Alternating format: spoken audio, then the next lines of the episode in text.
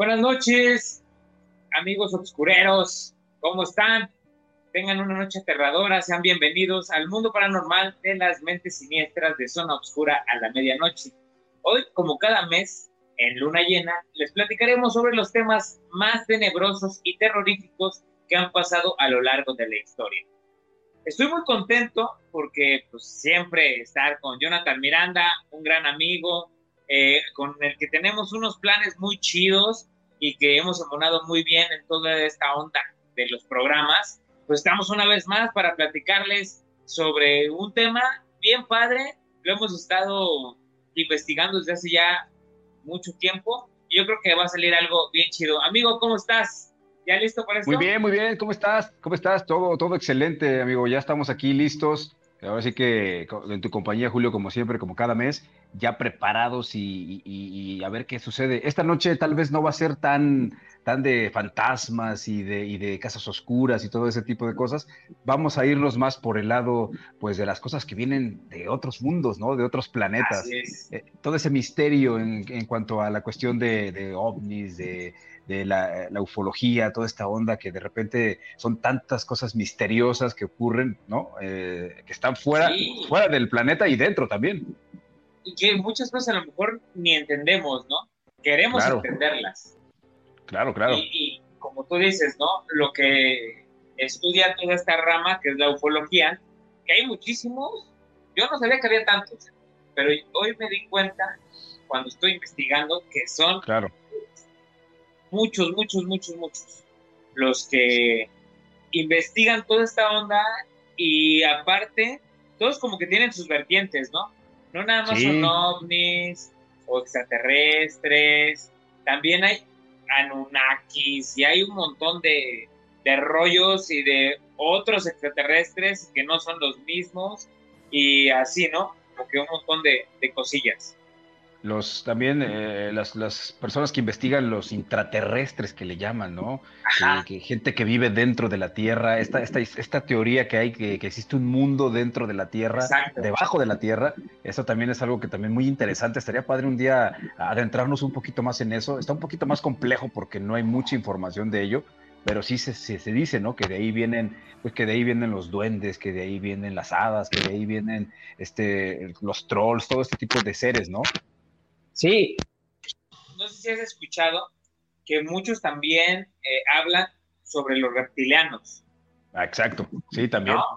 Sí, desde el antiguo Egipto y todo, pero yo creo que eso está bueno hacer otro programita, ¿no? Exacto, sí, los reptilianos, los Anunnakis, todos estos no, Illuminatis. no nos vamos a gastar toda la información del día de hoy, ¿no? Exacto.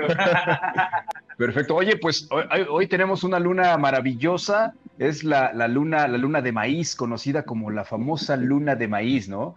Que, que, que, que, pues ahora sí que ya previene lo que es la cosecha y que los antiguos la llamaban así, ¿no? Porque era el inicio ya, el final del, de la primavera, del verano, perdón, y ya venía el otoño y viene la cosecha, ¿no? Es, es algo bastante bonito cómo, cómo, tienen sus nombres. Y de hecho, si tú miras la luna, tiene este color como de maíz, ¿no? Amarillito. Exactamente, como amarillito. Esta cosa curiosa, yo creo que por eso le llamaban así, ¿no? Yo me imagino que sí, y también, fíjate, pues, lo que nos decían los mayas, los aztecas, ellos era todo eh, en las estrellas y en la luna, ¿no? Claro. Les iban marcando el tiempo de cuándo era el momento exacto para sembrar, cuándo era el momento exacto para empezar a cosechar, cuando tenían también este, pues los cambios lunares, ves que también había todo esto místico que, que se echaban su, su peyotazo a lo mejor, ¿no? O algo por el estilo. Claro. Y, y llegaban los, los, los dioses Claro. Y que también ahí había ciertas fechas, ¿no? Como por ejemplo, la, la entrada de la primavera, que fue no hace mucho, ¿no? Claro. El 21 de mayo, parece. Ajá. ¿No? Y que aquí, por ejemplo, en, en Temisco, tenemos uno de los cinco, de las cinco ciudades este, más importantes, ¿no? En, uh -huh. en toda la cultura prehispánica. Y ahí, pues ves que está la caverna, donde se supone que se te ven los, los huesos, como si fuera uh -huh. una radiografía y toda esta onda, ¿no? Entonces, como que ellos siempre tuvieron esos estudios lunares y tienes mucha razón. Hoy es una luna hermosa. Sí. De verdad está espectacular. Y siento, no sé si tú lo has notado, pero siento que está más grande. Sí, de hecho, de hecho venía platicando con el, con el Uber que me trajo aquí, porque yo andaba, andaba en la calle hace rato, fui a hacer unas cosas que por ahorita voy a platicar que andaba yo haciendo en la calle a estas horas de la noche. Este, eh, y venía yo para acá y precisamente venía platicando con, eh, con, eh, con, el del Uber sobre esta situación de la luna, ¿no? Yo le comentaba que a partir de este mes de septiembre, las lunas se ven más grandes, e incluso la de octubre, pues dicen que es la más hermosa, la más brillante, la más grande, y, creo que no, no, sé si, si, estoy mal, no sé si en octubre es cuando tenemos doble luna o, es en otro mes. Creo que sí es en octubre. En octubre es la doble luna, doble luna. Exactamente. Y por eso le dicen que son las lunas más hermosas, porque salen dos. Usualmente sale una cada mes y dura tres días. Claro. aquí son dos lunas en menos de bueno, en 30 días. Así son Bien bonitas. Sí. Y ya es más grisácea, ¿no? Exacto, sí, sí, sí, y esa sí tiene esos, colores como la luna de diciembre que es como más blanca, ¿no? Por lo mismo del invierno, del frío, ¿no? O sea, fíjate que, que, ahorita que decías tú lo de los mayas, todo este, esta, este, esta, estas, estas culturas, cómo ellos tenían la precisión para, para estudiar las estrellas, todo lo que dejaron escrito, los grabados, todo esto, sin, sin la tecnología de ahora. Por eso es que se comenta que eh, fueron apoyados de los extraterrestres precisamente, ¿no? Ellos, ellos son los que venían a, decirles que las pirámides, esa precisión que tiene, las medidas, todo eso, dicen, era imposible que en esa época, sin la tecnología que tenemos actual, sin conocer lo que era pues las mediciones y todo eso, eh, tuvieran esta precisión y, esta, exactitud al hacerlas y sobre todo las coincidencias que hay entre diferentes eh, culturas, diferentes pirámides de diferentes eh, países, ¿no? la de los mayas aquí en México, las que hay en Egipto, que, están alineadas de una manera, ¿no? Y tienen el mismo altura, el mismo, el misma dirección, no sé, son muchas cosas bastante interesantes y completas, ¿no? Exactamente, y que aparte, tanto las, las de Egipto, que son las tres pirámides más grandes, como las tres pirámides que están allá en Yucatán, que también son las más grandes de México, cómo están alineadas, ¿no? Que es lo que tú estás comentando ahorita. Y que todo va de acuerdo a la luna, de acuerdo al sol, de acuerdo a las estrellas. Que si tú solamente que lo veas por arriba, es cuando uno se da cuenta, ¿no? Cómo todo tiene que ver. Y estamos hablando de culturas totalmente distintas a muchísimos kilómetros. Hay un mar de por medio. Y cómo, sin conocerse, tenían como, como el, la misma arquitectura, la misma ideología. Nos habla de que alguien se los enseñó. Claro, no, y además, este, digo, por más que también la gente en aquellas épocas fuera muy fuerte, fueran grandes o fuertes, cargar esas piedras enormes requería de un trabajo de ingeniería bastante extenso, bastante complejo, que digo, no lo dudo que lo podían hacer, pero algo tenía que haber ahí, alguna guía, algo que, alguien pudiera pues apoyarlos, ¿no? Porque no era tan sencillo, ¿no? un trabajo así no, no se iba a hacer con un puñado de hombres por más fuertes que fueran, ¿no? Un puñado de hombres y hablaban a lo mejor que animales, ¿no? ah, también sí. ¿no? Los elefantes, que se apoyaban mucho en, esos animales. Pero ¿cuántos necesitaría para mover una roca de tal tonelada? Ahora, estamos hablando de Egipto y estamos hablando de los mayas, ¿no? Pero los mayas también Machu Picchu.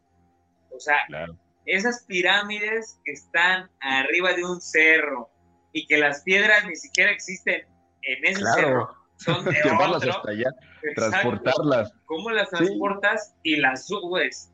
Es lo que hablábamos de Tepoztlán. La pirámide de Tepoztlán es la mismita. no existe la piedra con la que está hecha esa pirámide. No, fue trasladada. Fue trasladada y de kilómetros sea, ni siquiera dices, ah, dos, tres metritos. Claro. No, no, no. Imagínate si uno que va de paseo se cansa, así nada más, con su, con su humanidad que sube. imagínate subiendo una piedra, ¿no? Sí, Y, uno después de echarte unas quesadillitas, ¿no? Ah, también, sí, de chapulín, sobre todo. Exactamente, un Pero aquí lo interesante es que seguramente, y no lo dudamos, eh, tuvieron ayuda externa de los eh, famosos extraterrestres, ¿no? Que, que por décadas y décadas y décadas se ha hablado conforme han pasado los años, conforme ha crecido la tecnología, conforme hemos ido avanzando, nos hemos ido dando cuenta cómo, cómo, cómo se ha ido abriendo el tema, ¿no? Cómo, cómo se ha ido desclasificando ciertos, ciertos, este, pues ahora sí que cierta información que estaba muy bien guardada, especialmente sabemos de qué gobierno, de los Estados Unidos, ¿no? Que sabemos que Estados Unidos de, Norteamérica siempre ha sido muy reservado, celoso o, o aprensivo de este tema, ¿no? Y el como que no me ganen, ¿no? Claro. que otros países no me ganen que yo pueda conocer a otros seres de otro planeta. Claro, y que no me ganen esa infraestructura, esa inteligencia. Lo podemos decir bien fácil, amigo. Estamos de acuerdo que hace algunos añitos no podíamos hacer lo que tú y yo estamos haciendo ahorita. Claro. Tú desde un lugar y yo desde otro lugar, ponernos a platicar, hacer un programa, era en un foro o en una cabina, tenías que estar ahí con todo, todo lo padre que envuelve, ¿no? Todos estos programas, todo lo que hacemos. Simplemente esta realmente, sí. Pero simplemente esta pandemia nos hubiera llegado hace 10, 15 años, hubiera sido la comunicación muy difícil, muy difícil. En general, la comunicación hubiera sido muy difícil. Yo ya me veo acá este, señales de humo no, ya, ya tuviera yo como 10 palomas mensajeras aquí. Sí. Sí, sí, un criadero de palomas. sí, sí, sí. ¿eh? Sí, la verdad es que sí. Y bueno, ¿a qué vamos con esto? Bueno, sabemos que esto de, de, los ovnis es un tema que, que, que, a todos nos gusta también, nos apasiona, pero sabemos que muchos de nosotros, en mi caso, la verdad es que yo a veces no platico con cualquier persona de este tipo de temas, porque no toda la gente lo toma bien, ¿no? No toda la gente lo toma con seriedad es un tema que realmente, a lo mejor no soy experto, pero se tiene que tomar con seriedad también. Y mucha gente lo toma relajo, a guasa, de que, y las personas que hemos tenido la oportunidad de ver un ovni, porque ya tuve la oportunidad de ver alguno, cuando lo platicas, la gente se burla de ti, dice, ah, estás loco, ¿cómo crees? Eh, puro choro, era un globo. O sea, siempre le buscan el lado, el lado negativo. ¿Por qué? ¿Por qué no, por qué no encontrar la posibilidad? Digo, si, si no han tenido la suerte de ver un ovni, bueno, no es culpa de uno, pero los que hemos podido y hemos explicado qué pasó, la verdad es que sí es algo que sí te impacta, ¿no? Sí te impacta. Te impacta muchísimo. Yo no sé si se acuerdan, amigos, todos los que están escuchando, hemos platicado un poquito sobre, por ejemplo, el Climeyaya Puebla, ¿no? Que yo no sé si te acuerdas que te contaba, que ahí por el agua se supone que llegan muchos ovnis o estas naves que no podemos explicar y que a mí me tocó muchas veces verlos porque era un espectáculo. Era claro. con tu familia para ir a ver ovnis y ir a lugares que no ibas todos los días. Entonces, parte de, de, mi formación, vamos, fue en ese contexto donde yo creo que mucha gente, al no entenderlo o al no verlo, prefieren ponerse una barrera y decir, no existe. Esto mejor no existe, esto mejor este, le busco una explicación científica, una explicación distinta, porque como que no están eh, todavía a lo mejor aceptando que, no somos los únicos eh, en este gigantesco este, galaxia, porque son miles de galaxias, y a lo mejor los que poquito tenemos ese acercamiento o que ya tuvimos esa oportunidad de ver un ovni o, que nos gusta la ufología, podemos darle el contexto serio y decir, pues es que sería erróneo pensar que somos los únicos en este universo y que no existe nada más. No sé si tú llegaste a ver la película de Apolo 18. Salió pues hace como unos 10 años más o menos. Ay, seguramente sí, pero ya. Muy buena, ¿eh? Si puedes volverla a ver, claro. si, puedes encontrarla, yo, yo ya la he buscado en estos este, plataformas de streaming y no está. yo la tenía hace muchos años en, disco, ¿no? Hay que ir a la biblioteca a conseguirla. Sí, exactamente. pero te cuento, ahí hablaba de exactamente que Estados Unidos manda el Apolo 18, del cual no hay registro, llega a la Luna y en la Luna encuentran una nave de los rusos, que se ve que ya tenía años, porque ya estaba, los trajes ya, ya había huesitos y toda la onda. Ves que en los planetas, como no tienen el núcleo que nosotros tenemos, tardan muchísimos más años en descomponerse un cuerpo, etcétera, etcétera. Entonces aquí encuentran seres dentro de, los cráteres y contaban los cuates estos que fueron que hacía mucho frío, que te metías al cráter porque ellos iban como buscando rocas y toda esta onda. Y era unas temperaturas congelantes. Y empezaron a ver cómo se movían las piedras. Entonces ellos se llevan unas piedras a su nave, se duermen, y en la cámara que ellos tenían 24 horas grabándolo, se ve como la piedra se hace como un ser y camina, hace cuenta una araña. Hasta se escucha. Y resulta que deshacen y desmantelan todas sus máquinas que tenían eh, pues, para mediciones, para checar las rocas, el nivel de oxígeno, etcétera, etcétera. Una noche destruyen todo y ven en la cámara un ser como de unos cuatro metros, como con seis, ocho patas, gigantesco, trabado, con la piel grisácea y que se convertían en rocas. se ve como a lo lejos los estaban viendo. Claro. Entonces, de verdad es una de las películas que en lo personal me encantó.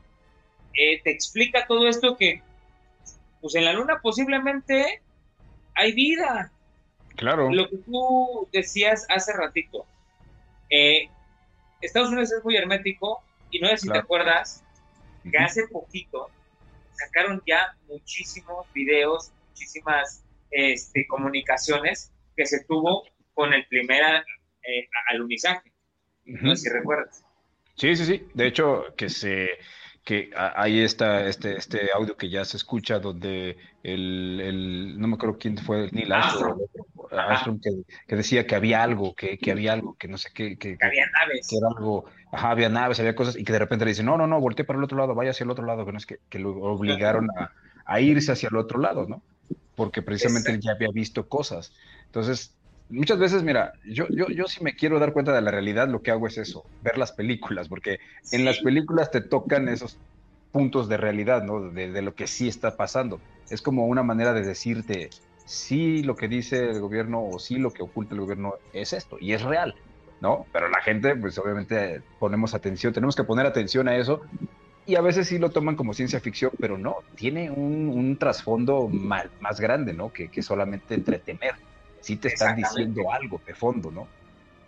Oye, es que lo hemos visto, amigo. En, la mayoría de las películas, yo creo que te cuentan todo lo que va a pasar o lo que puede pasar si seguimos como estamos, ¿no? Claro. Simple y sencillo, celulares. O sea, ¿de dónde sacamos esa tecnología? Claro. ¿Quién vino y dijo, ah, se puede hacer un aparatito que aparte ya tenga internet y que te lo puedas llevar a todos lados. Que tenga o el mismo Internet. El mismo Internet, ¿cuándo nosotros íbamos a pensar que nos comunicaríamos con personas del otro lado del planeta, ¿no? Sí, sí, sí, con esa inmediatez, con esa facilidad. El, el, el microondas, ¿no? Que también, que también se habla mucho de que también es tecnología que viene de, los extraterrestres, esta manera de, utilizarla, ¿no? El microondas, todo ese tipo de cosas eh, que de repente uno las usa cotidianamente, pero no le pones atención y dices, bueno, ver, ¿y cómo salió? ¿De dónde salió? ¿Cómo lo sacaron? ¿A quién se le ocurrió? Todo ese tipo de cosas. Y la verdad es que, sin duda alguna, está padre que, que, se vaya abriendo todo este, este campo tan extenso que es de la ufología, de los ovnis, de, de los extraterrestres, porque que sin duda alguna mucha gente, mucha gente por años ha estudiado el fenómeno, se ha adentrado, sabemos que hay investigadores de muchos años, eh, en México tenemos quizá el más grande que es Jaime Maussan, creo que es el investigador del fenómeno ovni más grande que puede existir. Ya últimamente también se mete en otras ondas ya más de ecología y todo este rollo, pero va, va aunado a lo mismo, ¿no? A, la preservación del planeta, que precisamente los extraterrestres para él vienen a eso, a ayudarnos, que hay dos clases de, seres extraterrestres, ¿no? Que los que vienen a ayudarnos, los que están al pendiente de nosotros y nos ayudan de repente con ciertas cosas, y los que vienen a ver qué pueden hacer, ¿no? ¿Qué, qué, pueden hacer por el planeta de manera negativa, ¿no? O qué, se van a robar, qué se van a llevar, ¿no? Sí, o si nos van a hacer desaparecer como raza, ¿no? Que es todo lo que viene. Ah, muchas películas te hablan de eso, ¿no? El Día de la Independencia, por ejemplo. Ah, no viene una nave y el Capitolio lo va a deshacer. Y, sí, sí, sí, sí. vienen a destruirnos. todas las películas que creo, de repente Sí, exacto. Yo sí creo, amigo, que este, si nos quisieran pues hacer añicos, con toda la tecnología que estamos viendo, que está saliendo hoy en día, ya lo hubieran logrado, ¿no? No, claro, nos hubieran dejado tanto tiempo.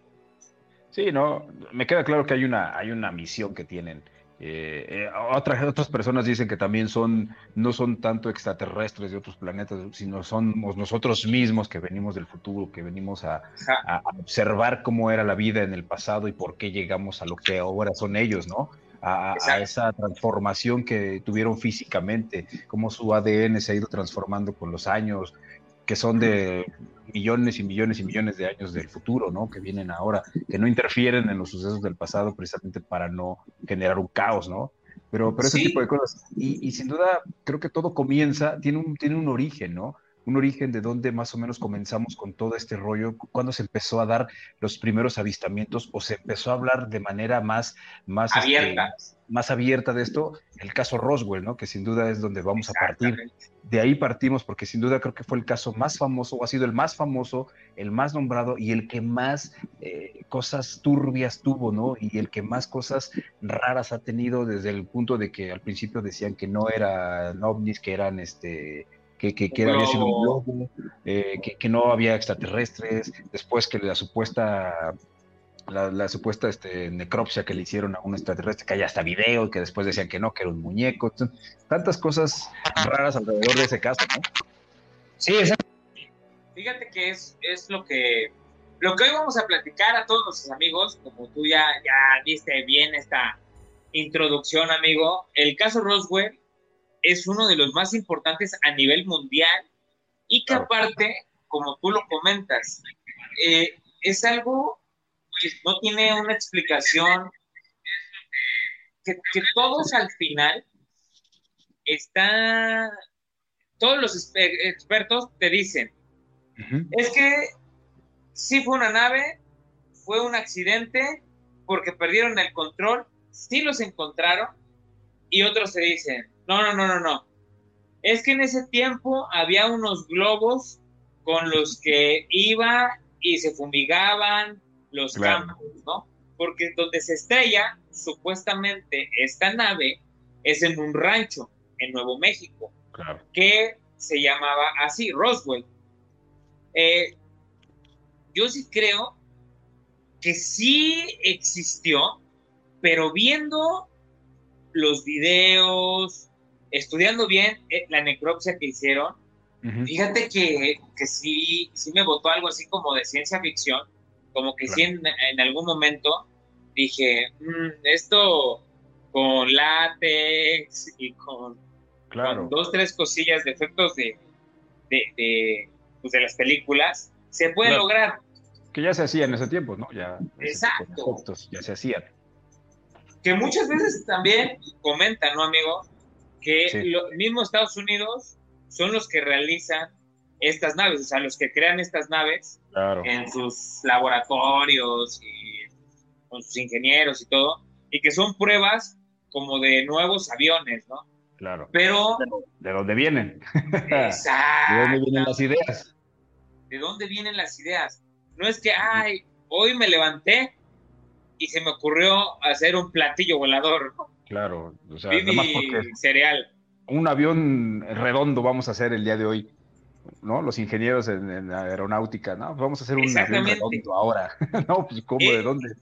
Eso, y fíjate que Lo que sí me, como que a mí sí, sí, sí me crea conflicto es cuando hay videos donde se ven que estos platillos voladores o estos ovnis se transforman.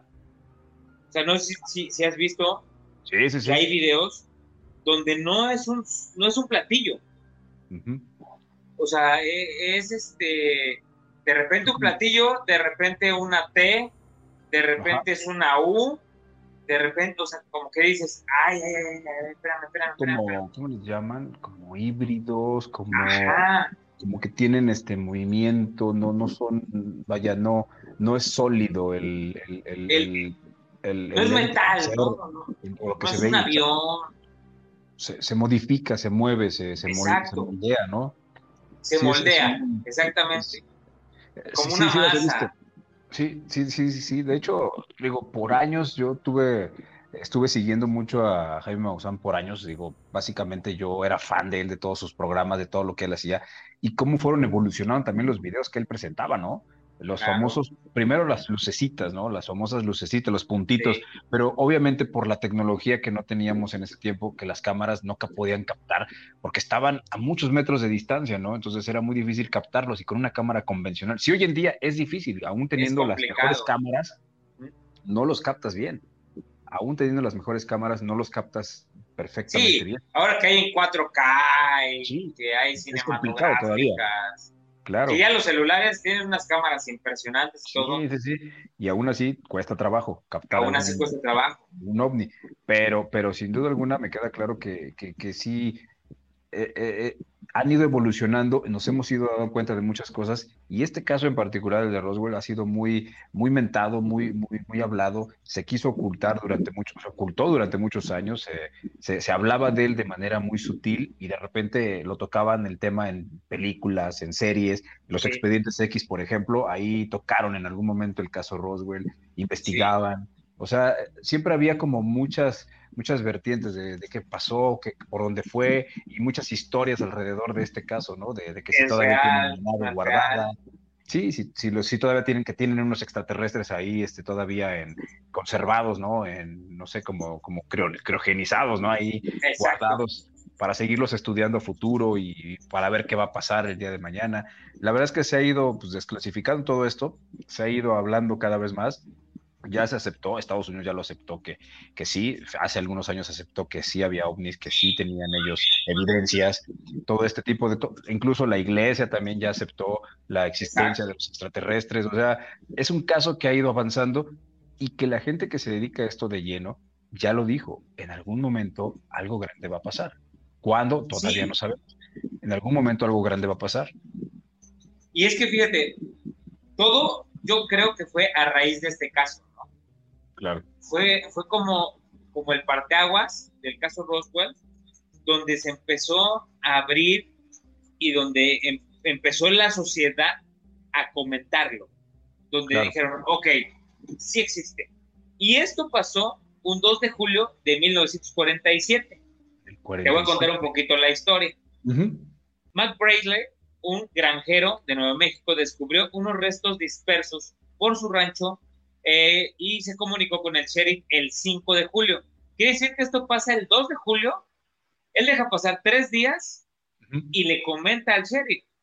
Según eh, describió Matt, exactamente, al Daily Record en su edición del 8 de julio. ¿Qué quiere decir? Pasa el accidente en su rancho el 2. Pues yo me imagino que quedó en shock, que a lo mejor no tenía una explicación viable o algo con, cual, con lo cual decir, ah, ok, este, esto es un avión o esto pasó por esto y esto y esto, ¿no? O pensó que era, algo preparado para el 4 de julio, que ya iba a llegar también. Exactamente. que era algo, algo Pasa el 4 de julio sí. y no ve nada. Y dice, bueno, yo creo que ahora sí es momento de decirle al sheriff, ¿no? Claro. Entonces, ahí va con el sheriff, hasta el 5, el sheriff se supone que él lo primero que hace es llamar a las fuerzas especiales, ¿no? Llama al ejército. Y es como la mayoría de, como el Daily Mirror, como varios este, periódicos y revistas e investigadores que ya existían en ese tiempo del sector OVNI, perdón, eh, OVNI, este, empiezan a sacar notas. Estamos hablando que del 2 al 8, hijo, le pasó una semana, ¿no? Claro. Donde ni, ni se la creía yo, yo me imagino más, ni siquiera el sheriff le, le, encontraba una explicación obvia. Claro. Y, y, como que no lo entendían también la sociedad, ¿no? Sí, porque era algo raro, algo nuevo, algo que no habían visto antes, ¿no? Que, que no, era, no estaban tan familiarizados con una situación así. Exactamente. Aquí, por ejemplo, te voy a contar eh, un poquito más. Dice, esta descripción coincide con la dada por Charles B. Moore, profesor emérito de física de la New York University, que desarrolló los globos con los que los Estados Unidos pretendían espiar a la URSS, que es uno de estos globos que decían que era el que se había desplomado. Dice, en los periódicos del 8 de julio se dio el siguiente titular. Las fuerzas aéreas capturaron un platillo volador en un rancho de la región de Roswell. Se avisó al comandante Jesse Marshall de la base aérea del ejército en Roswell, que fue personalmente al lugar. O sea, el comandante supremo de la base fue a ver qué onda.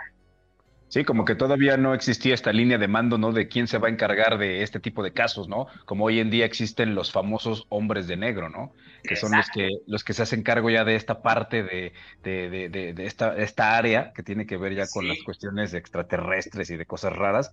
En aquel tiempo, pues no existía, ¿no? no había una línea de mando que dijera, a ver, pues ¿quién va a ver esto? Pues va el mero jefe supremo de las Fuerzas Armadas, ¿no? El que esté ahí en ese momento. Le tocó a él. Y es que no había una referencia Sí, claro, ¿no? No había un precedente, ¿no? De, algo así. Exacto, exactamente. Y te sigo contando, el 9 de julio el titular decía, Ray desmintió lo del platillo volante o platillo volador. Remey era general de brigada en la base militar de Fort Worth, Texas, y se desplazó a petición de Brasley para ver los restos que identificó inmediatamente como un globo meteorológico. Después la prensa fotografió los restos. En otro artículo se relata cómo Brasley y su hijo encontraron el material el 2 de julio, que estaba formado principalmente por tiras de goma, papel de aluminio, cartón y varillas de madera, aunque se dice que los verdaderos restos fueron sustituidos por la brigada cuando esto llegó el material a la base de Fort Worth. Posteriores informes de las Fuerzas Aéreas de los Estados Unidos de septiembre de 1994 y junio de 1997 afirmaban que lo estrellado en Roswell eran los restos de un vuelo del proyecto Mogul. ¿Cómo ves? No, pues sí. No se ponían de acuerdo obviamente tenían, tenían que buscar la manera de tapar algo que no conocía, ¿no? Que, para no crear pánico, sobre todo porque imagínate, tú llegas al lugar, te topas con algo raro, una cosa que no conoces, una especie de avión, una nave, dices, ¿esto qué es? A lo mejor ya había rumores, ya existían teorías o ya habían hablado de eso en algún momento, pero no estaban con la certeza. Y de repente te topas también con seres que están ahí muertos, que están tirados, cuerpos que se ven humanoides, deformes, cosas raras, dices, ay, caray, ¿qué es esto? Entonces vamos a buscar la manera de taparlo, de, de, de ahorita ver cómo lo, maquillamos y ya después averiguamos, ¿no? Ya después vemos qué le damos al público. Entonces sí, sí tenían todavía esta, esta, estas, estas carencias de, pues, de, tomar una buena decisión, de saber cómo hacerlo, por lo mismo de la inexperiencia de que nunca les había pasado algo así. Totalmente. Y, empezaron las, las teorías diferentes que pues obviamente ponen al descubierto que todo fue una mentira, ¿no? Todo ha sido una mentira. Y, lo peor es que en, aquellas, épocas, perdón, si alguien se atrevía a investigar más allá, si alguien se atrevía a buscar a fondo, era perseguido, era perseguido por el gobierno y era silenciado de alguna manera, ¿no? Porque no podías hablar de este tipo de, asuntos, exponerlos, ¿no? públicamente, ¿no? Es que vamos a, a lo que estábamos diciendo, es algo inexplicable. Yo aquí quería hacer un paréntesis para invitar a nuestros amigos, a todos nuestros amigos que nos están viendo, nos están escuchando, que nos escriban y nos manden este, aquí por el chat un mensajito ah, privado. Vamos a aprovechar para saludar. Exactamente. Mira, aquí está Alex Rivera, eh, son los hermanos Rivera, Alan Rivera y Alex, y Alex Rivera me siguen en, el programa del weekend de los sábados. Ah, Un fuerte abrazo para ellos, para Alex y para Alan, que aquí están conectados. Dice, hola bonita, hola bandita, dice, ¿qué tal? Pues aquí andan los hermanos Rivera, también, déjame ver quién más está, que de repente se me pierde aquí. Alex, Alan, Alex otra vez, eh, también está Pili. Pili Lomelí también está, con su hijo Ian también. a, mí ya a mí ya se me trabó esto, ya no puedo. algo comentaban, comentaban algo ellos de sobre Nikola Tesla lo predijo, dice Ian. Sí, exactamente. Nikola Tesla, yo creo que era uno de los, o fue uno de los grandes eh, pensadores en la energía y cómo renovarla, ¿no? ¿Tú algún día llegaste a ver la película de El Gran Truco? Una película de magos. Ah, sí, sí, sí, sí, cómo no. Eran dos amigos que al final terminan peleados. Sale Hugh Jackman y. Hugh Jackman, exactamente. Y este. El que la hizo de Batman. Christian Bale.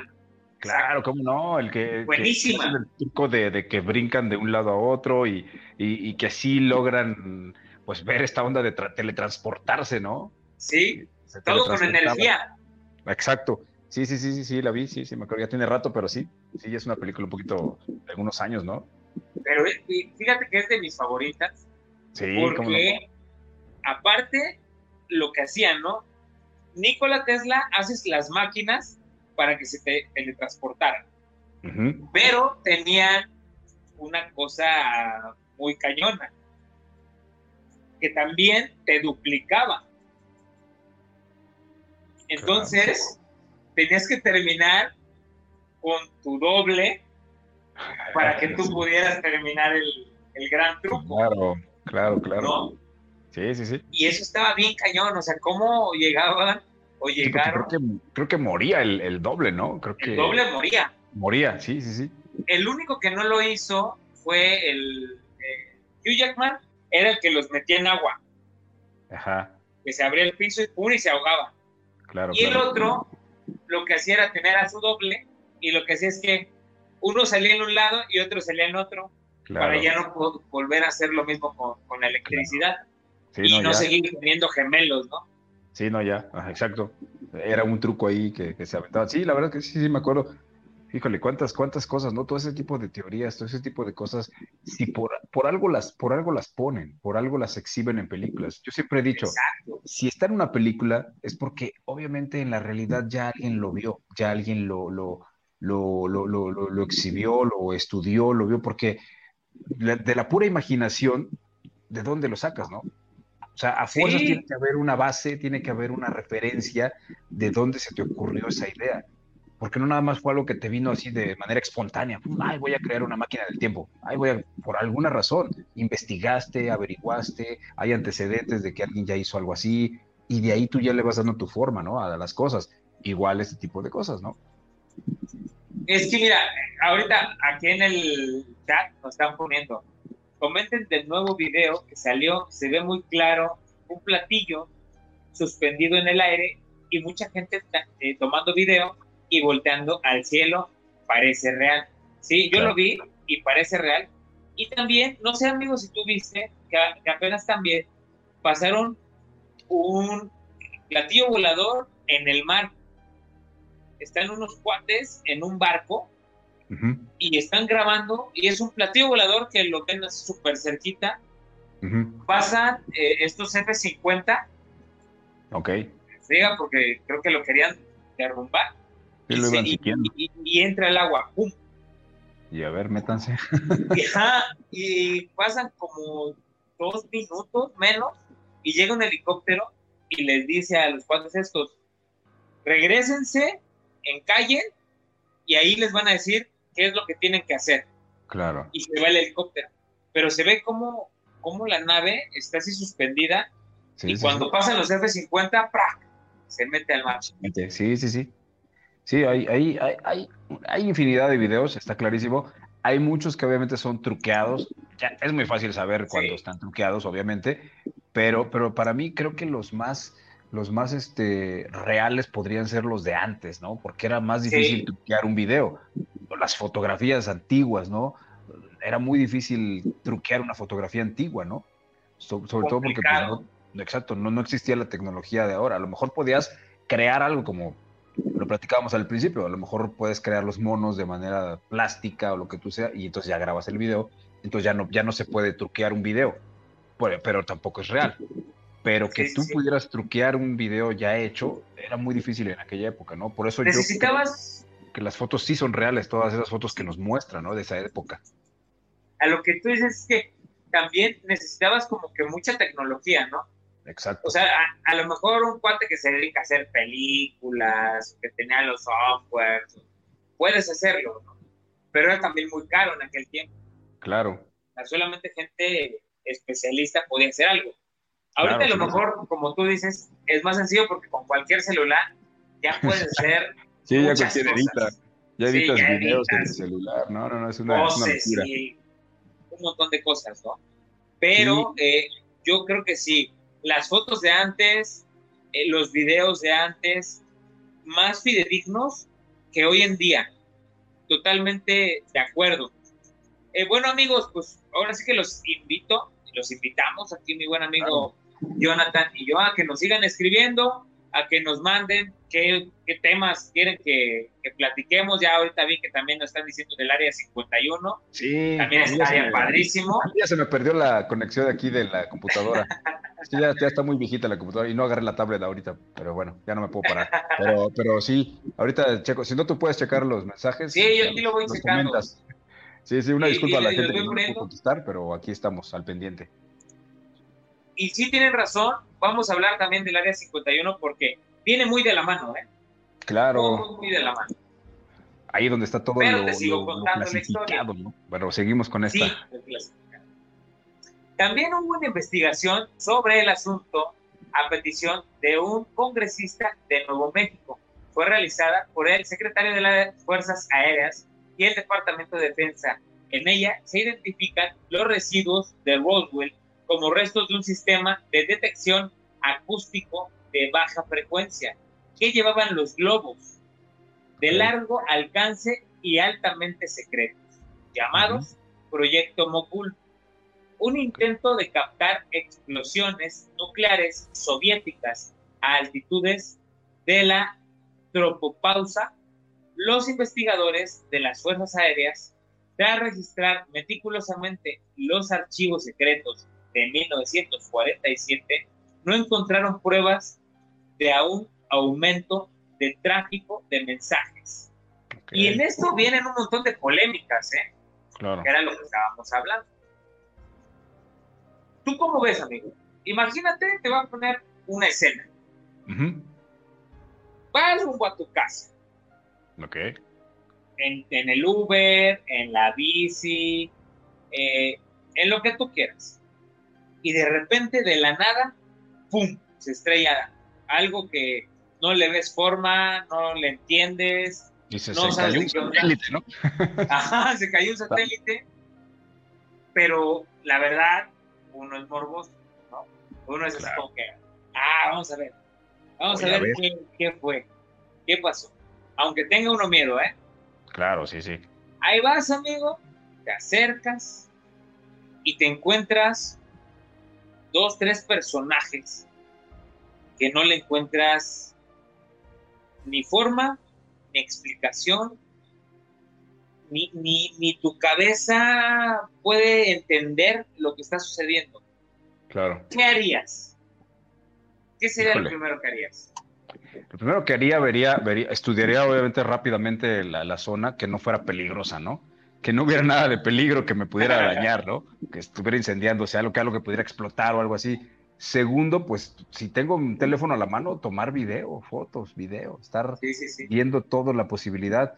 Y tercero, pues si se pudiera encontrar algo ahí que se pudiera uno agarrar, ahora sí que, perdón, pero si es algo extraño, algo, ajá, exacto, si, ves algo ahí raro que dices, esto lo puedo conservar, eh, a lo mejor de algo me va a servir el día de mañana, pues también lo haría, ¿por qué no? Pero creo que lo principal sería eso, ¿no? Eh, es tomar videos, fotografías, cosas que pudieran servir para el día de mañana, exhibirlas y, comentarlas, ¿no? Exacto. Que esto viene a toda la polémica que se ha venido diciendo si sí es, no es. Tú nos das tu punto de vista y dices, a mí que me gusta, que me interesa, pues lo primero que haría, pues es investigar, ver que no haya peligro. Después, híjole, si me puedo llevar un pedacito de nave, pues me lo llevo, ¿no? metal ahí. recuerdo en la casa. Eh, pero, por ejemplo, ¿tú crees que serías capaz de agarrar al, no sé, al extraterrestre, a la personita esta, y brindarle ayuda si te das cuenta que aún sigue con vida? Eh, sí, lo haría, trataría a lo mejor el contacto, ¿no? Eh, este sueño que mucha gente tiene de hacer contacto con ellos, ¿no? Aunque da miedo la posibilidad de pensar qué estarán, qué, qué, qué te harían, qué, cómo lo tomarían ellos, cómo serían ellos contigo.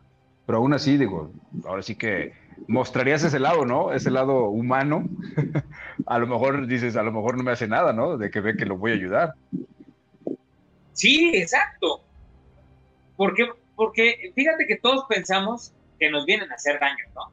O es lo que te cuentan, o es lo que dicen ah, te vienen a, nos vienen a desaparecer porque su planeta ya es inservible y quieren otro planeta donde vivir. Es la historia de siempre. Aquí, por ejemplo, nos dice un comentario. Leonardo da Vinci decía que viajaba para tener nuevas ideas y pues él dejó grandes inicios de, inventos, perdón, como el para, paracaídas el helicóptero, entre otros, pero muchos lo consideraban extraño y muy adelantado a su época. Claro, el renacentismo, ¿no? Claro, sí. En ese tiempo, pues, híjole, no se hablaba más que de arte, cultura, y él realmente tenía unos inventos. Y ¿De dónde vienen las ideas, no? Exacto. ¿Quién, quién en sueños o, eh, no sé, o, en algún encuentro cercano del tercer tipo, como dicen, porque ves que hay varios tipos, ¿no?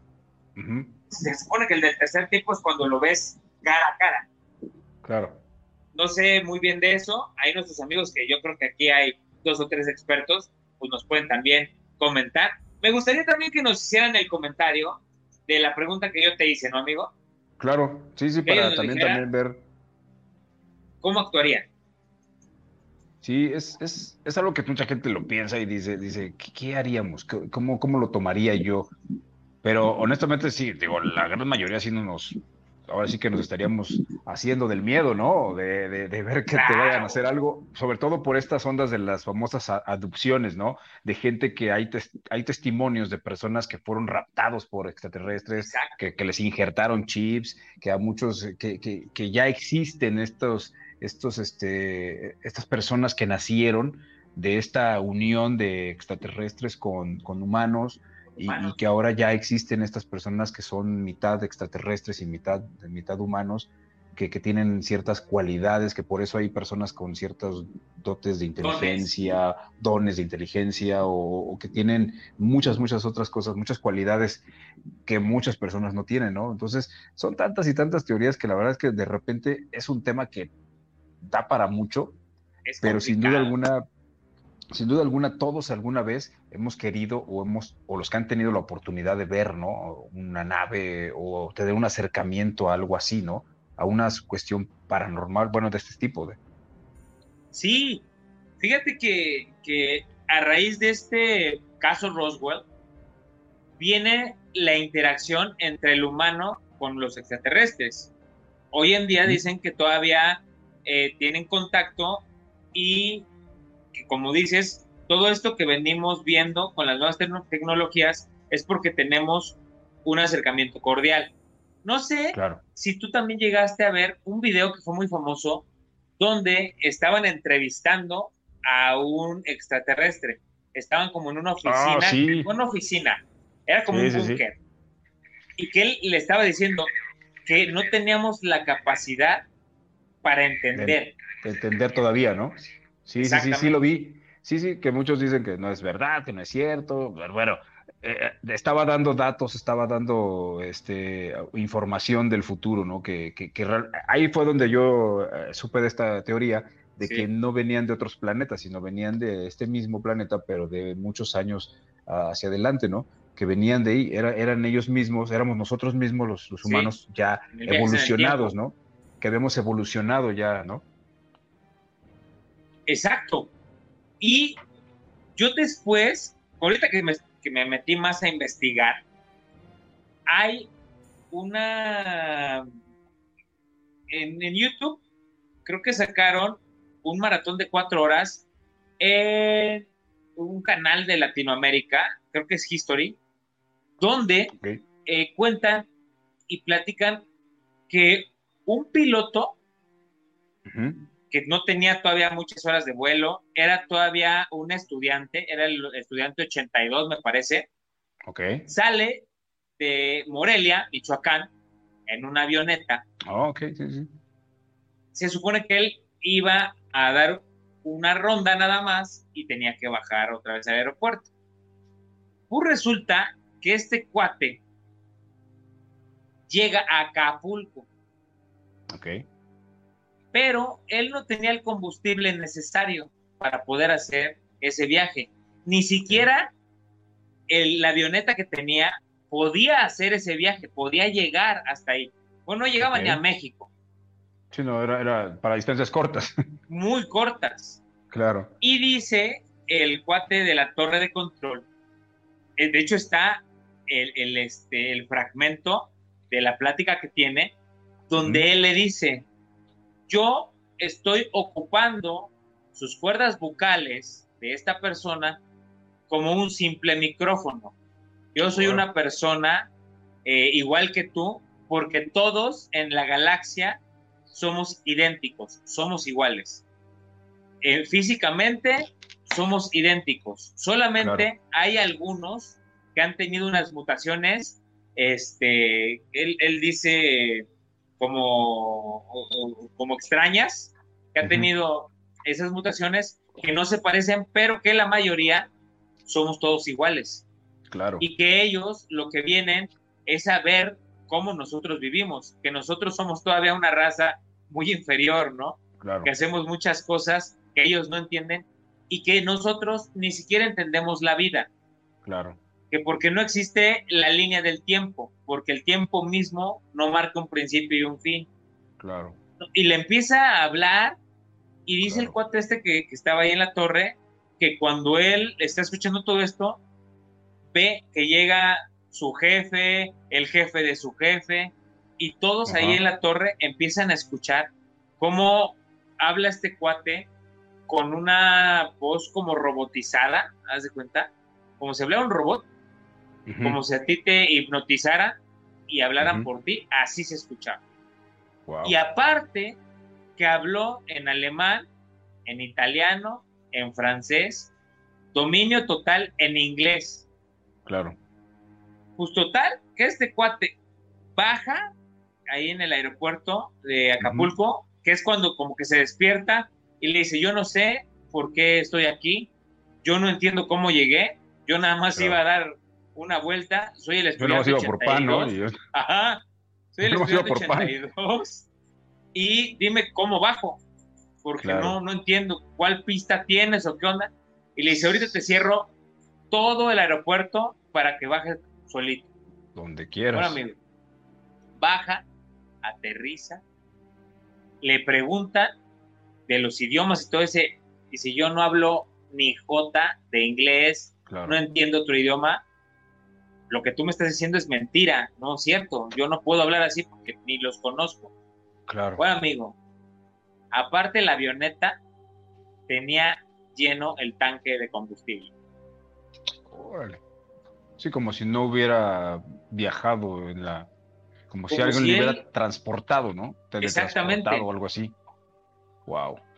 Fíjate que aquí tenemos un comentario que dice, uno de los casos que despertó más interés por parte de los ufólogos en esta parte del mundo se realizó en Puebla, exactamente México. Hay un grupo de buscadores de tesoros halló en 2017 un grupo de piedras de jade talladas que no dejan mucho espacio para dobles interpretaciones. Se ve a mayas intercambiando ofrendas de seres de cabeza grande y alargada. Nos los manda DRZ Owen. Owen, mi hermano. Ah, tu hermano, un saludo.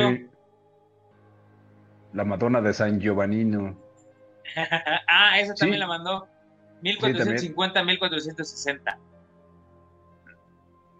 de, lo que él se refiere también son estas cosas, ¿no? Que, que, vemos talladas, estas, estas, este, pues toda esta información que hay en jeroglíficos y todo este tipo de cosas que ya quedaron ahí de los mayas, de los antiguos, cómo, cómo ahí te mostraban, ¿no? Los ovnis, te mostraban seres, seres raros, de lo que platicamos al principio, ¿no? De que seguramente ellos son los que apoyaron a la construcción de todas estas pirámides, a la construcción de toda la tecnología que en aquel tiempo tenían, que, que era difícil por sí solos haberlo logrado, ¿no? Y están ellos ahí. Incluso hay hasta un, no, sé en dónde, en qué parte del mundo, en un museo o en una piedra está una imagen hasta de una especie de astronauta que está incluso sentado.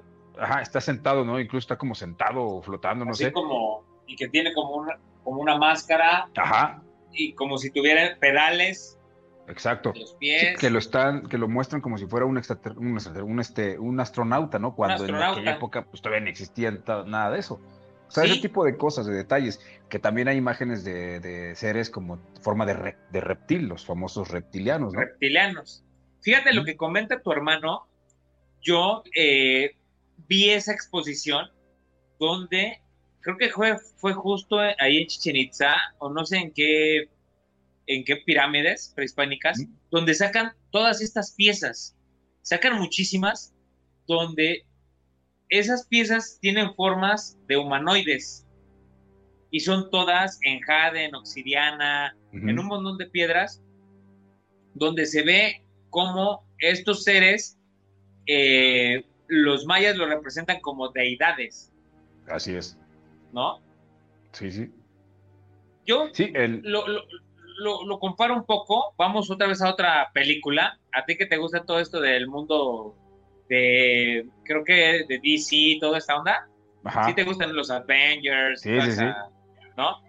¿Ves que salió la, la, película de Suicide Squad? La 1. No sé si recuerdas que se supone que los malos eran extraterrestres, la bruja y, el hermano, que, que, el hermano le, le dijo, ¿por qué ahora nos están tratando de esa manera si antes pensaban, pensaban, perdón, que éramos, dioses? Claro. Y ellos eran como, como de esos aztecas, ¿no? O sea, como dioses aztecas, como dioses mayas, esos así con armaduras y súper fuertes y plumas, ¿no? Y a la mera hora, sí, sí, porque obviamente el ser humano empieza a destruir todo lo que no conoce, ¿no? Todo lo que, todo lo que no, lo que no sabe, de, en lugar de investigarlo, de, buscar, primero busca destruirlo. Todo lo que no conoce lo destruye. Dice, lo voy a destruir porque no lo conozco, puede ser malo. Y como tú dices, también el control, ¿no? Claro. Para tener el control de la sociedad, el control de, pues, de todas las personas, tratamos también de esconder muchas cosas. Y yo creo que esto es uno de ellos. El caso Roswell como lo estamos comentando, vino, vino a cambiar mucho la mentalidad y la perspectiva. Fue el parteaguas, ¿no? Yo creo de toda esta onda de, la ufología. Creo que de ahí, seguramente, y no lo dudo, al menos seguramente debe haber registro, que a partir de ese, de ese momento, de ese suceso, se empezó quizá ya a organizar el gobierno o los gobiernos del mundo para crear una línea de investigación, para tener un departamento especializado en este tipo de casos, seguramente los famosos hombres de negro, ¿no? Toda esa gente que se encargaba de este tipo de cosas. Y de ahí, de ahí surgió, porque antes de eso, pues no hay antecedentes de, muchas cosas, ¿no? De ovnis, eso. Seguramente sí hay fotografías, alguna información por ahí, pero creo que de, a partir de ese caso que fue el parteaguas de toda esta onda de la ufología, ahí empezó a surgir, ¿no? Sí, de eso te voy a contar. Dentro de las polémicas, dice, los partidarios de la hipótesis extraterrestre consideran el caso Roswell como uno de los acontecimientos ufológicos más importantes, ya que a partir de este suceso comenzó la historia de la ufología moderna. Los escépticos alegan que la hipótesis que afirma que en Roswell cayó una nave extraterrestre se apoya en pruebas insuficientes, poco fiables, otras supuestamente destruidas y que presentan demasiadas incoherencias. Sostienen asimismo que existen otras explicaciones a los sucesos de Roswell que resultan mucho más admisibles que la hipótesis de naves extraterrestres. Además, se debe tomar en consideración el lucro comercial a través de la venta de libros, entrevistas, etcétera, que obtienen varios de los principales involucrados que apoyan la hipótesis extraterrestre. Totalmente, ¿no? Todo lo que nos han vendido. Claro. Las navecitas, los eh, Unity, por ejemplo, ¿no? sí. La primera película que habló de esto. Claro, claro. Sí, no, es, eh, eh, ahora sí que era un secreto a voces en aquella época y la única manera de, de realmente enterarnos era esto, ¿no? A través de las películas a través de, ese tipo de cosas, porque era muy difícil que dejaran que hubiera investigaciones, ¿no? O sea, y los pocos investigadores que había, pues de repente eran coartados o eran silenciados o, les decían sí, pero nada más esta parte puedes decir. Porque no conviene. Exactamente. Esto sí te doy chance que lo digas, esto no, esto no lo puedes decir y te vamos a estar vigilando. Y donde digas algo más allá, te vamos a, o sea, básicamente controlaban la información, ¿no? Le decían, puedes hablar de esto hasta cierto punto. Y hoy en día ya no, hoy en día ya se abrió completamente, ya, ya, ya se habla de esto abiertamente, ya los gobiernos ya lo, ya lo aceptan, ya lo dicen abiertamente. Hoy en día ya hay, ya hay planes de contingencia para, para un ataque extraterrestre, ya existen ya existen los planes de contingencia, ¿no? De qué van a hacer, cómo van a contrarrestar.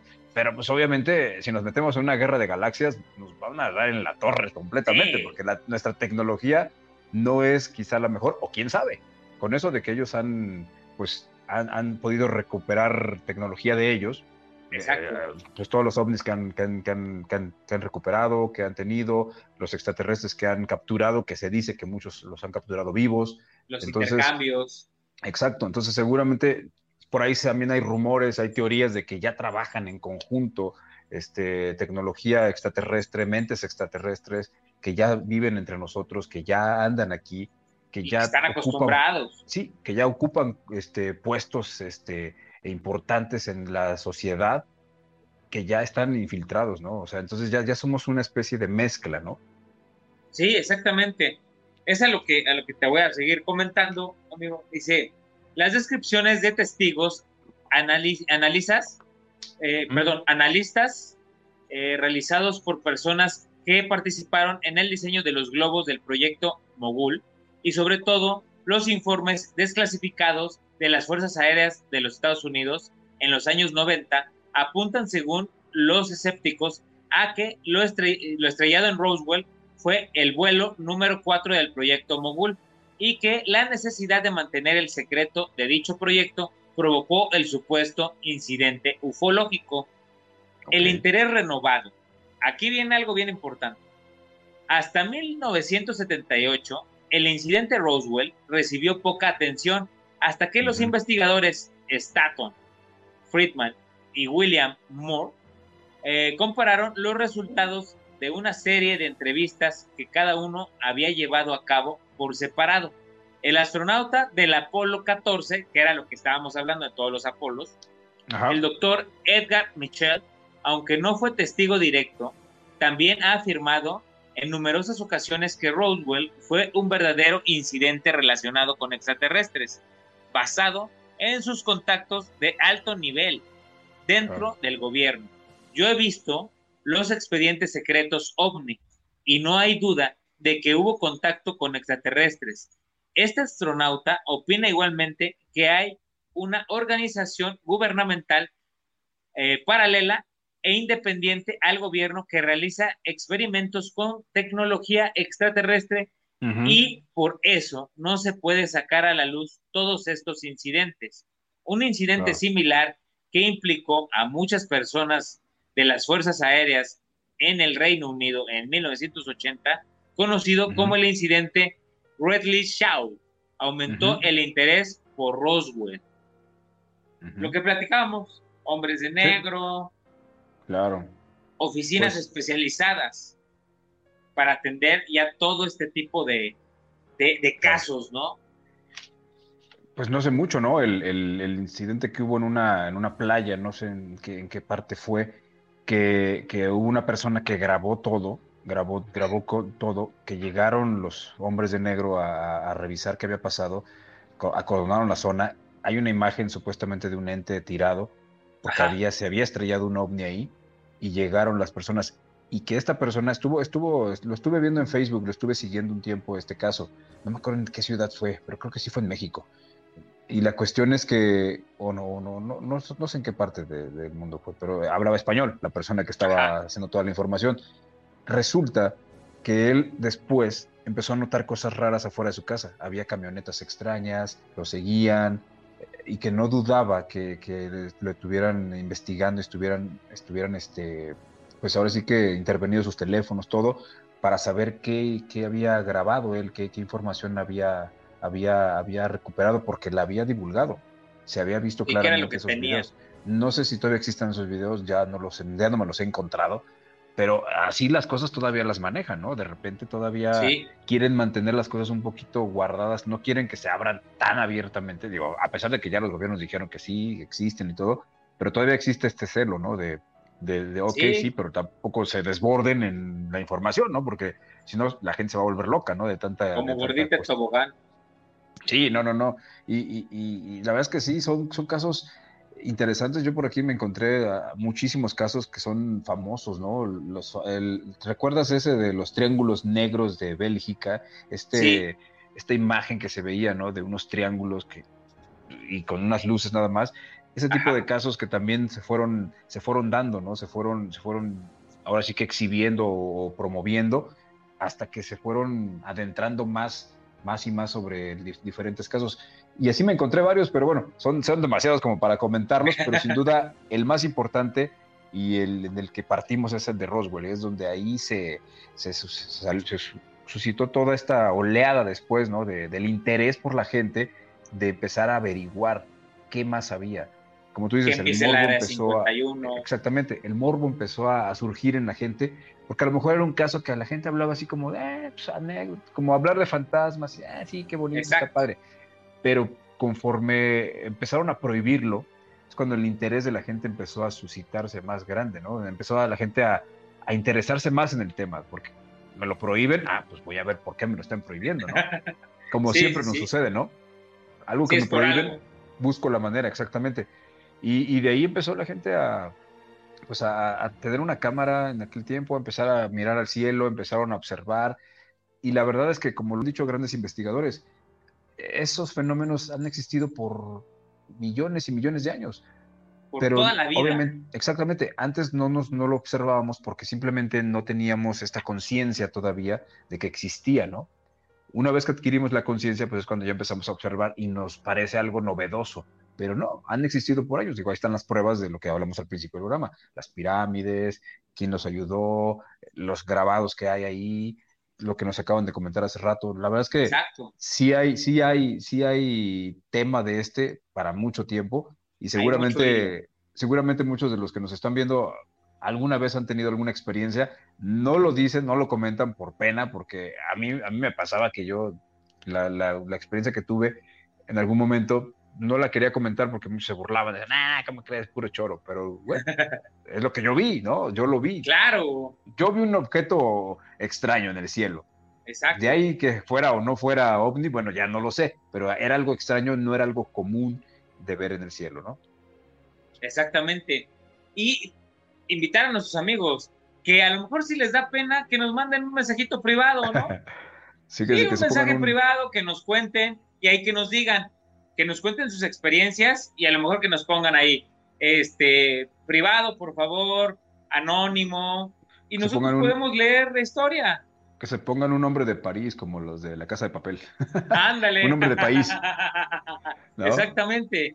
Invitarlos a que sean pues, parte de nosotros, porque nosotros lo hacemos pues, con mucho gusto para interactuar ¿no? con toda la comunidad que estamos creando. Y que si quieren más de estos temas, pues con todo gusto los seguimos abundando.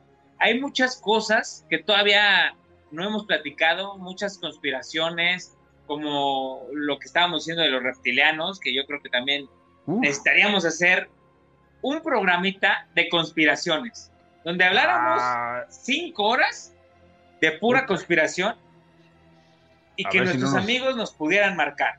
A ver si no nos cae el FBI, la CIA o algo así, ¿no? Que digan, ay, ay, ay, estos porque Los hombres de, negro. Sí, y los invitamos a que estén muy pendientes de las redes sociales de Zona Oscura a la medianoche de Luna Llena Paranormal. Eh, se nos vienen cosas padres. Eh, el próximo mes tendremos el especial de Luna Llena, como ya es acostumbrado. Digo, yo, a, reserva de lo que me digan en la estación de radio que trabajo, claro. pero todo parece indicar que sí lo vamos a hacer el programa nuevamente. Así que muy pendientes, porque vamos a estar ahí. Y obviamente, pues Zona Oscura ya se suma a, este programa de Luna Llena. Ya estaremos, ya, ya, ya somos lo mismo, ya. Básicamente, el programa de Luna Llena Paranormal, que será eh, el próximo mes ya en cabina, estaremos haciéndolo al aire. Entonces, ustedes ya van a poderlo eh, ver a través de la transmisión en vivo que estaremos haciendo y también lo, lo podrán estar escuchando en la radio, en la frecuencia, ¿no? Y en ese programa vamos a dar más noticias, así que muy pendientes. Vienen muchas cosas padres. Hace rato estaba yo precisamente lo que iba a platicar al, inicio. Estaba yo con Daniel Valladares, que le mandamos un fuerte abrazo. Mi querido Danny Boy me invitó para, hacer una grabación para su podcast de Zona Obscura, Zona Obscura, este, 3 AM a la medianoche, 3 AM el podcast, que está padrísimo. Si han tenido oportunidad de verlo, escucharlo en Spotify y en algunas plataformas también, ustedes lo pueden ahí eh, checar. Créanme que está padrísimo. Nosotros de repente lo estamos este, promoviendo y lo vamos a tener invitado próximo mes. Ojalá que, que pueda para que nos acompañe el programa ya en cabina y pues hablar un poquito y, escuchar el podcast. En cuanto salga, yo lo voy a subir. El, Súper, claro. Me invitó a, grabar ahí algo. No voy a decir qué es para que sea sorpresa, pero grabamos algo muy padre, muy padre. Les va a gustar. Sí. Entonces, pendientes de todo lo que De verdad. Perdón, perdón, amigo. No, no, sí. De verdad que estén al pendiente de, este programa, porque de verdad, 3 AM, eh, las historias que no te dejarán dormir, es un podcast que necesitas ponerte los audífonos, apagar la luz, a lo mejor tener ahí una agüita, unas palomitas, que lo puedas disfrutar, acostadito o sentado, que hagas esa atmósfera, porque de verdad tiene muchísima calidad. Y pues bueno, el buen Dani es un buenazo en eso. Y ahora en conjunto, pues me imagino, ya, ya quiero estar escuchando ese capítulo, amigo estuvo, va, a estar bueno, va a estar bueno. No, les voy a adelantar mucho, va a estar bueno. En cuanto ya lo, publique este Dani, yo lo voy a compartir para que la gente también lo, lo pueda escuchar sin ningún problema. Y pues bueno, vienen cosas muy padres. Ojalá que todos los que nos están viendo y los que nos están viendo ahorita en vivo y los que nos van a ver después, seguramente ya ha pasado el video, bueno, pues también muy pendientes de lo que viene. Nos vamos a seguir con estos temas de de, paranormales. Hoy, este lo dedicamos a la cuestión de los ovnis, todo eso. Hoy no hubo fantasmas, ni, monstruos, ni cosas raras, pero sí hubo este tema de, ovnis que sin duda a la gente también le apasiona, le fascina. Y pues pendientes, porque también por ahí ya me comentaba, no sé si ya lo podemos comentar sobre las eh, próximas investigaciones, lo que viene. Lo que, viene, lo que viene. Pronto estaremos también investigando por ahí, ¿no? Así es. Fíjate, amigo, que te es que nos ponemos de acuerdo siempre en la semana y ahí te estaba comentando que ya a partir de esta semana, pues ya está la planificación para las nuevas investigaciones, ya en los panteones, tenemos ahí una muy en particular cerca de tu casa, tenemos que ir también a investigar, ya poner fecha, ya ponerle todo para irnos de una vez y cerrar el año como se debe, ¿no? Claro. Sobre todo porque vienen estas fechas místicas, ¿no? Estas fechas fascinantes que están rodeadas de esta atmósfera de, misterio, de, intriga, de este saborcito, ¿no? Que te da ya el cierre del año, ¿no? A partir del próximo mes, que empieza el Día de Muertos, que uno empieza a hablar más de estos temas, que empieza a sentir uno esta atmósfera ya entre el fresquecito, el frío y de repente eh, el, olor a el, olor a, las, a las flores, ¿no? Ya de, del Día de Muertos y, bueno, el cierre de año que sin duda también es espectacular. Híjole, no, no, no, les va a encantar. Ojalá que nos puedan seguir y, que la gente siga apoyándonos y siga al pendiente de lo que tenemos, porque híjole, no, no, no, yo, yo ya me estoy emocionando, ¿no? Con el simple hecho de estar. Este, sí, muchos dicen, no, poco te gusta hacer eso? Pero sí me gusta, me gusta ir a, hacer esto. Y recuerden, les recuerdo también que denle like, compartan, activen la campana de notificaciones, sigan tanto a Zona Obscura a la medianoche en todas las redes sociales, a Luna Llena Paranormal, también a nuestro buen amigo Dani Valladares con 3AM en las historias que no te dejarán dormir. Claro. Eh, ya estamos en Spotify, ya estamos en todas las plataformas habidas y por haber. Vamos a estar hasta en el plato de sopa y en el de cereal para que nos sigan y ojalá todos los días de luna llena, todas las veces que tengamos programa al mes, pues estén ahí, eh, este, pues echándonos porras, ¿no? Abrazándonos desde sus casas, dándonos sus comentarios, escribiéndonos por mensajes. Y yo creo que si, si tú me lo permites, amigo, que nos escriban sus historias para que nosotros las podamos contar. Eso es lo que también nutre todo esto, ¿no? Pues que las vayan preparando para la próxima, para el próximo mes que vamos a estar eh, en cabina, que es casi un hecho, digo, ah, ya me dieron luz verde, pero todo puede pasar de repente, ¿no? Todo se puede caer en el último momento, pero, pero ya casi es un hecho. Pero vayan preparando sus historias y prepárense porque en cabina estaremos este, recibiendo llamadas y ahí sí estaremos platicando y escuchándolos directamente. Y pues gracias a las personas que estuvieron conectadas, viéndonos, a los que nos compartieron la, la, la transmisión. Estoy viendo que la compartieron 31 veces. Sí, 31 veces compartieron la transmisión, qué padre. Eso quiere decir que llegamos ya a mucho más personas.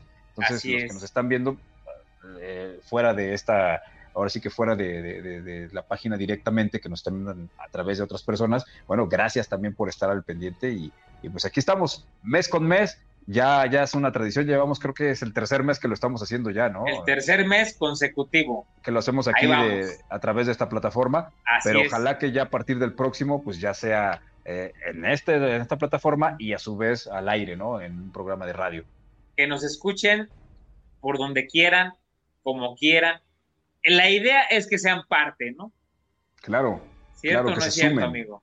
Que se, sumen, Y, sin duda viene el mes más este, padre. A mí me encanta este mes de, octubre, ¿no? Me fascina porque es el mes donde es, eh, digo, sabemos que las películas, eh, este, esta situación del terror te gusta todo el día, todo el tiempo, en cualquier época del año, pero en especial en, estos, en estas semanas de octubre, noviembre, híjole, como que es, un, sabor distinto, sí, es un sabor distinto, ¿no? El que te da el ver películas, el hablar de estos temas, es un saborcito diferente. Así es, es un sabor diferente por, por como tú lo dices, todo viene con la misticidad, ¿no? De las fechas, Día de Muertos, Halloween, etcétera, etcétera, ¿no? Todo el olorcito a la flor de cempasúchil, todo esto que envuelve pues nuestra cultura mexicana, ¿no? Y que tanto lo disfrutamos y que tanto nos gusta y pues bueno, que seamos parte de todo esto y hacerlos parte a ustedes también junto con nosotros, pues es algo que, que nos hace vibrar y que nos hace hacer las cosas todavía mucho mejores. Pues bueno, mi amigo, con nosotros. que se asusten con nosotros. Eh, yo quiero hacer mi última recomendación de películas. Yo ya, ya, me parezco a estos de, los canales de películas, ¿verdad? no, no está bien. Pero que vean una película que a mí también me impactó. Fue la primera, creo, que me impactó mucho. La he visto como 50 veces. Es la de Señales con Mel Gibson. Ah, Véanla. No. Es que, Buenísimo. híjole, híjole, no, no necesitaron mostrarte eh, así el, el, lente o el, bueno, el, el, extraterrestre así tal cual hasta el final, pero te, te, fueron llevando, te fueron llevando, te mantuvieron el ruido, los sonidos, eh, las luces, ah, híjole, te, te, van, te van llevando, te van llevando hasta el final. y ya al final es cuando explota todo, ¿no? Y, lo ves. Y es una cuestión de unos segunditos, minutos que lo, ves nada más. Así es. Y, eso te impacta, ¿no? Eh, cuando pasa por detrás, bueno, los que no la seguramente ya la vieron, ¿no? La mayoría. No creo que, creo que no le estoy spoileando nada, ¿no? Pero bueno, si alguien no la ha visto, bueno, perdón, ya le, ya le spoileé ahí una parte de una escena importante de la película, ¿no? Pero bueno, en general es. es una muy buena película, sí tienes razón, muy buena recomendación.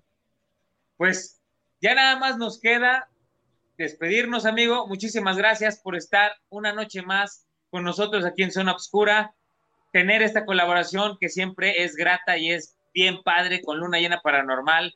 Mi buen amigo Jonathan Miranda, gracias de veras, gracias por todos estos proyectos, gracias por ser parte y vamos a seguir creciendo, amigo. Muy buenas noches. ¿Dónde te podemos encontrar? Nuestros amigos, ¿dónde te pueden escuchar? ¿Qué estás haciendo? Redes sociales, déjanos todo lo, la información. Pues ya, ya, ya se la saben, estamos todos los sábados en el Weekend by Request a través de W Radio Morelos, ya somos W Radio Morelos, todos los sábados de, de 10 de la mañana a 2 de la tarde, ahí nos pueden sintonizar y ahí estamos platicando. Ya empezaré también yo a tocar estos temas de repente así por, por, un, por, por un ratito en, en, el programa, ¿no? Digo, no, no, es un programa para hablar de esto, pero sí, sí estaré ahí como comentando, ¿no? Y adelantándoles un poco. Eh, me encuentran como Jonathan Miranda Locutor MX en Facebook y en Twitter, no, pero en Facebook y en Instagram, como Jonathan Miranda Locutor MX, todo eso. Y en Twitter me encuentran como locutor-mx para que sea más sencillo y ahí estamos en contacto, ahí andamos subiendo información y les vamos a ir pasando, pues ahora sí que eh, toda la información de lo que vayamos haciendo de aquí al próximo mes, ¿no? Así es, amigo. Y pues bueno, muchas gracias a todos ustedes por estarnos escuchando, por desvelarse con nosotros. Yo soy Julio César Calderón y me puedes encontrar en todas las redes sociales como Jupe102 y también por Zona Obscura a la medianoche en Facebook, y por Instagram y Twitter me puedes encontrar como ZO a la medianoche. Esta fue una participación entre Zona Obscura a la medianoche y Líbranos de, perdón, y Luna Llena Paranormal para nuestros amigos que nos están escuchando por Spotify. Todo esto lo llevamos haciendo mes con mes, ya llevamos tres meses y esperemos sean mucho más. Muchas gracias, que tengan una noche aterradora y si tienes miedo, este ya no es el momento de huir. Que tengas dulces pesadillas. Hasta la próxima.